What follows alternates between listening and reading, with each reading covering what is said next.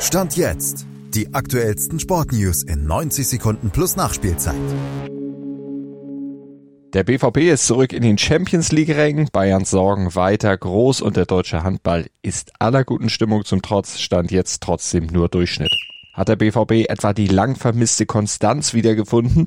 Das 3 zu 1 gegen Bochum war zumindest der dritte Sieg in Folge. Matchwinner Niklas Füllkrug mit drei Toren, dem dritten Dreierpack in seiner Karriere und der brachte den BVB, nein, nicht auf Platz drei, wie man jetzt denken könnte, aber immerhin auf Platz vier und damit erstmals seit November wieder auf einen Champions League Platz.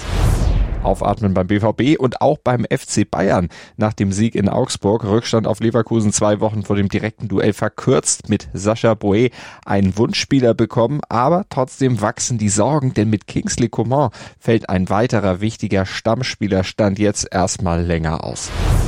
Frankreich ist Handball-Europameister, Dänemark Vize, Schweden Dritter und Deutschland Vierter. Und wie ist das jetzt zu bewerten? Ich würde sagen, gemischt trotz guter Stimmung rund um EM und Team, denn vier Siegen und einem Remis standen bei den Deutschen auch vier Niederlagen gegenüber, drei davon sogar am Ende nacheinander und darunter eben auch gegen die echte Weltspitze, also gegen die Top-Nation.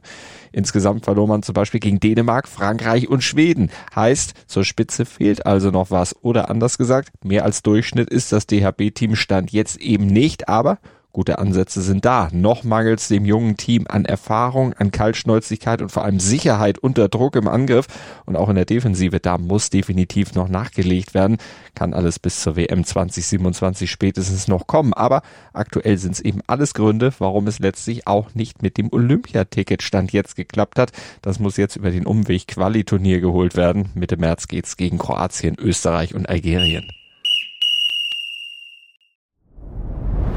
Dir hat dieser Podcast gefallen? Dann klicke jetzt auf Abonnieren und empfehle ihn weiter. Bleib immer auf dem Laufenden und folge uns bei Twitter, Instagram und Facebook.